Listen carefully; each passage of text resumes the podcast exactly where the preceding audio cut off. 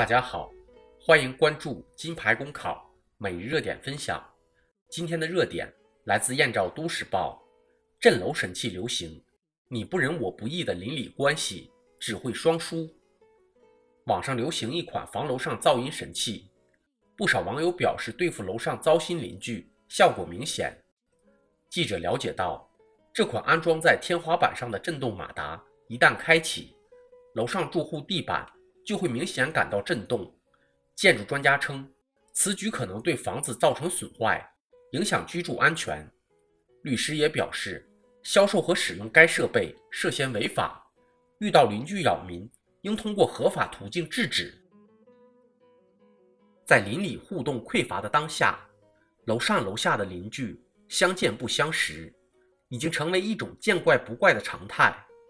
楼上的邻居不讲理，楼下的邻居。就以牙还牙，镇楼神器的流行，从侧面折射出令人忧心的邻里关系。尽管在同一小区、同一楼栋，邻居之间却存在很强的异质性。不同的邻居有不同的生活方式，对同一件事情也有不同的理解与需要。楼上邻居在日常生活中不可避免会影响楼下邻居。当双方的分歧。与利益冲突难以调和，一些楼下的邻居不愿意受气吃亏，就利用镇楼神器来进行情绪性的报复。既然你不让我好过，我也不让你好过，这样的互相伤害，最终只能带来双输。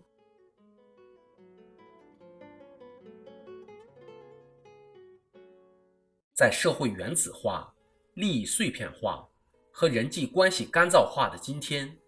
邻里之间一摩擦就起火，谁都不愿意让步和妥协。针锋相对的镇楼神器，不仅是一种意气之争，也是一种无规则的利益博弈。既然你不仁，别怪我不义，为一些失范行为提供了颇具正当性与合理性的理由。只不过，在法治建设不断深化的现代社会，利益博弈。要和法治完善结伴而行，共同成长。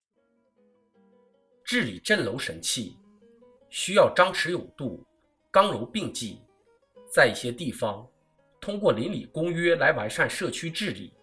邻里公约作为一种理智，初衷就在于形成一种我为人人，人人为我的自我约束和互相制约的机制。每个人在享受邻里公约带来的收益的同时，也为此支付成本。利益博弈如果没有规则，每个人都可能是受害者。在人口流动迅速的陌生人社会，邻里之间的相处既需要法律保驾护航，也需要邻里公约这样的柔性社会规范来作为润滑剂和粘合剂。当每一个人都懂得换位思考，当每一个人既讲理又讲理的时候，邻里关系。才会更加和睦，而我们的生活才会更有品质。